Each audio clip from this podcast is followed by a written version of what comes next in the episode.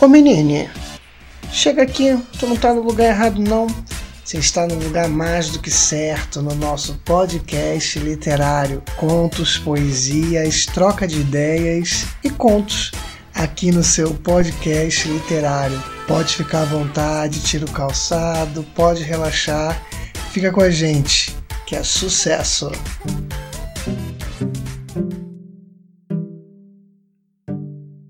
Gente, tá começando o nosso podcast literário e nesse podcast eu vou ter a oportunidade de ler os meus contos, tirar eles da gaveta mofada e botar a cara, né, meu bem? Porque já tá na hora, né? Vou ler alguns também que já foram publicados, por exemplo, o que eu vou ler hoje para vocês é o meu terceiro conto publicado, que foi publicado no livro organizado pela FLUP, que é o 90 anos de malandragem, que são contos inspirados nas canções de Bezerra da Silva. Esse livro tem a organização do nosso querido e eterno Écio Sales e o Júnior Ludemir, inclusive um grande abraço para vocês. Esse ciclo ele aconteceu em 2017 e o livro foi publicado em 2018. E eu vou ter o prazer de ler para vocês. E é isso, galera. Ó, aqui embaixo vai ter uma areazinha para comentar. Então comenta, baby. Faça um comentário, teça um comentário. Se não tiver nenhuma areazinha para comentar, me procura, manda um direct aqui para ti, entendeu? Diz o que você achou. Se eu estiver lendo rápido demais. Ou enfim, fala assim, ô bicha, pelo amor de Deus, inventa outra coisa, acorda. Sei lá, manda alguma coisa, entendeu? Só não deixa de interagir comigo não, tá bom? Tá bom, meu bebê? Então vamos lá. O conto que eu fiz foi inspirado na música do Bezerra da Silva chamado A Necessidade. Vai tocar até um trechinho dela aí. Isso aí. Então toca o gongo aí, caralho, que eu vou começar. Estava sentado do outro lado da rua, de frente para o bar do Nobrou, o altar das entidades encarnadas do Jorge Turco onde se cruzam todas as linhas que transcendem a rua e fazem dela não só caminho, mas também morada. A Ruiara não teria graça sem as suas entidades, e por que não dizer sem as suas faces? Foi quando a vi chegar com prestígio, ou seja, aquela botija de 51, a mestra das viagens astrais, a mais falada nos sete planos que envolvem a Terra uma das únicas com tal permissão, a querida Leninha. O portal para seus atravessamentos astrais é na rua, embaralhando pernas e cruzando os pés, atrás do nada, sem pretensão alguma. Nessas viagens, Leninha altera ordens, desvia caminhos perigosos da vida dos que a querem bem, enfim. Ela pinta o sete nos lugares que não podemos ver tocar e dificilmente conseguimos sentir. Um acesso de dar inveja a qualquer reles mortal que por aí vive a dar com a cabeça nos muros concretos da vida. Leninha não passa por isso. Assim que ela chegou, a chamei para conversar. Tirei uma cadeira de dentro da minha mesa e ela sentou ao meu lado. Perguntei como funcionavam essas viagens e, com um gesto que dispensa qualquer corte oral da minha fala, Leninha me interrompeu arqueando suas sobrancelhas e cerrando seus olhos. Resolvi silenciar. Após alguns segundos de mistério, ela me perguntou se não queria acompanhá-la, já que tinha tantas curiosidades. Gelei. Não podia recusar tal convite mas a cada instante pareciam brotar mais e mais perguntas em minha cabeça. Poxa, eu estava prestes a fazer uma viagem astral. Qual é a chave para o atravessamento? Como encontramos o portal? Como faz para sair se eu ficar com medo? Resolvi não perguntar nada. Fechei a conta. Ela então pediu mais uma botija de 51, três cigarros varejo e uma caixinha de fósforo. Daí então fomos andando. A impressão que ficou é que íamos para lugar nenhum em busca de nada. Ela abriu a segunda botija de cachaça, equilibrou as doses e seguimos bebendo. Logo depois ela acendeu os dois cigarros ao mesmo tempo e me deu um. Quando menos imaginava, fomos tomados pela ausência de luz incandescente. Leninha, mulher da pele negra como os tons do universo, escapuliu como quem desliza na baba do quiabo para um plano acima e, segurando forte a minha mão, conforme prometido, me levou junto com ela. Quando dei por mim, estávamos suspensos no ar. Leninha segurava forte a sua botija de 51, eu também segurava a minha. Mas eu estava tão nervoso que por pouco não deixei cair. Em instantes, um tabuleiro de jogo se abriu e pude ver que não estávamos sozinhos. Vi que várias entidades encarnadas do planeta Terra também estavam lá ao redor daquele jogo. Todas dispostas a lançar apostas sobre as vidas dos transeuntes abaixo de nossos olhos. Sim, existiam pessoas posicionadas abaixo de nós nesse tabuleiro. No jogo estavam Moisés, conhecido da sinuca de bar, Arantes, dono do jogo do bicho, e Madalena, vendedora da Avon, que nessa trama era amante de Arantes e esposa de Moisés. Todos em posições decisivas para o fim de um jogo e começo de outro. Leninha, que é sabida das fofocas, ficou aterrorizada e pediu para sair, à toa. Porque se não fosse ela movimentar o espaço-tempo, quem eu faria igual? Eu Jamais. Sabendo de tudo o que ela sabe e tendo vivido todos esses anos com os seus, havia ficado claro o porquê da sua presença ali. Madalena estava confusa demais. A situação na qual ela havia se metido era muito complicada. E sua mente produzia um nevoeiro imenso em torno do jogo. Algo que muito me impressionou Todas as suas dúvidas pareciam cegar seus passos, e por isso ela se encontrava imobilizada no jogo. Sobre ela estava o jogo de toda uma sociedade que só pune a traição quando ela parte da mulher e vê a infidelidade masculina como um instinto natural. O jogo apontava o fim muito próximo de todo esse ciclo. Uma fofoca, talvez, ou simplesmente um flagra estavam próximos. E a casa que representava sua posição era da serpente mordendo o próprio rabo.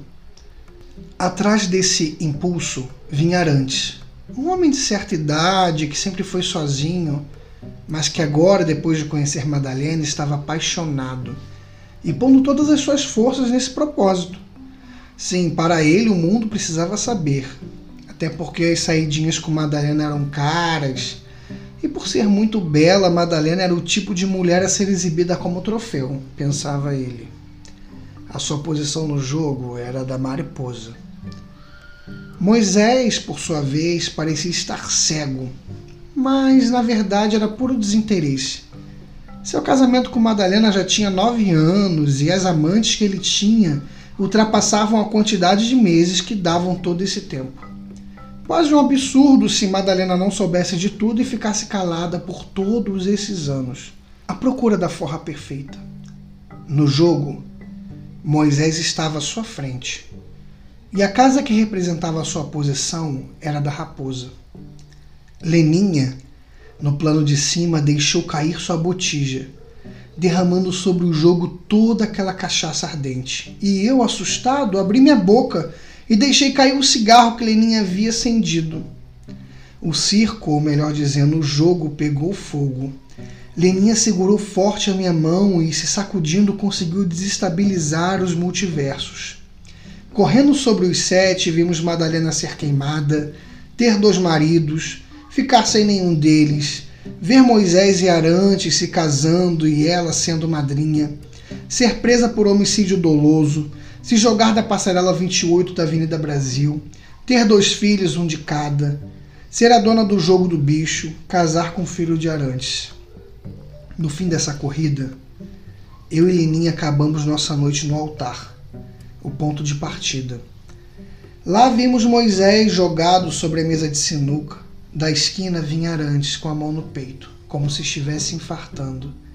Madalena tinha sumido, partindo dois corações. Leninha pediu mais um botijãozinho e pôs na conta dos camaradas, afinal, nem sempre se ganha ou perde. Às vezes, simplesmente, o jogo pega fogo.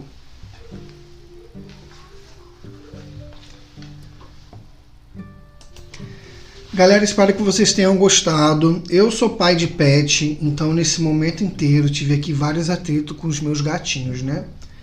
Fora isso, uma crise de espirro, porque eu me tranquei com todos eles na sala, então acho que em determinado momento dá para ver que minha voz ficou um pouco mais anasalada. Mas, enfim, é, sem pensar muito nessas coisas, que a gente às vezes tem umas manias né, chata de. Sei lá, eu sou virginiano, chato pra caralho, enfim, né? Não posso ver porra nenhuma fora do lugar. Desculpa, me alterei, mas é isso, autocrítica, né? Muito com risco muito lá em cima. Gente, não seja assim. Produza independente. Nesse processo, galera, assim, eu decidi escrever sobre essas entidades encarnadas que a gente tem né, no nosso bairro, na nossa comunidade. Eu que sou morador aqui do Jorge Turco, conhecia, conhecia a Leninha há muito tempo, né, de ver ela na rua. Era uma mulher que tem um, um grau de sensibilidade maior do que o nosso, certamente. E eu só observava ela muito, né?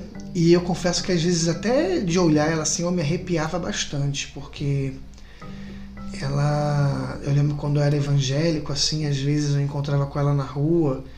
E enfim, né, o pessoal da igreja evangélica botou muita caramiola na minha cabeça na época e tal, tudo era diabo, tudo era possessão demoníaca, então já viu, né? E aí um dia bebendo cerveja com os meus amigos aqui do Jorge Turco, né? Um grande abraço pro Fabinho, pra Fafá, minhas best, amo vocês.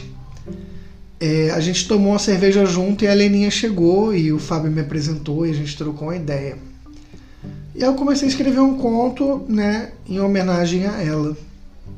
E aí quando eu levei pro Miguel Joshi, que foi o meu editor desse conto, inclusive um grande abraço, Miguel. Ele falou, cara, você escreve tipo na terceira pessoa, sabe? Sai desse lugar, entra no conto, entendeu? Falei, porra, é isso. E aí um dia ela tava passando, lembro como se fosse hoje, era um dia muito quente, um verãozão. E ela parou na esquina. Eu fui lá, sentei do lado dela e a gente trocou maior ideia. E foi ali que eu fiz o atravessamento astral, sabe? Depois de muita ideia que a gente trocou, eu fui para casa, sabe, super excitado e escrevi. Infelizmente hoje Leninha não está mais entre nós. Ela faleceu, né? É... E foi um momento que logo depois eu também tive que lidar com questões de saúde mental na família também, sabe?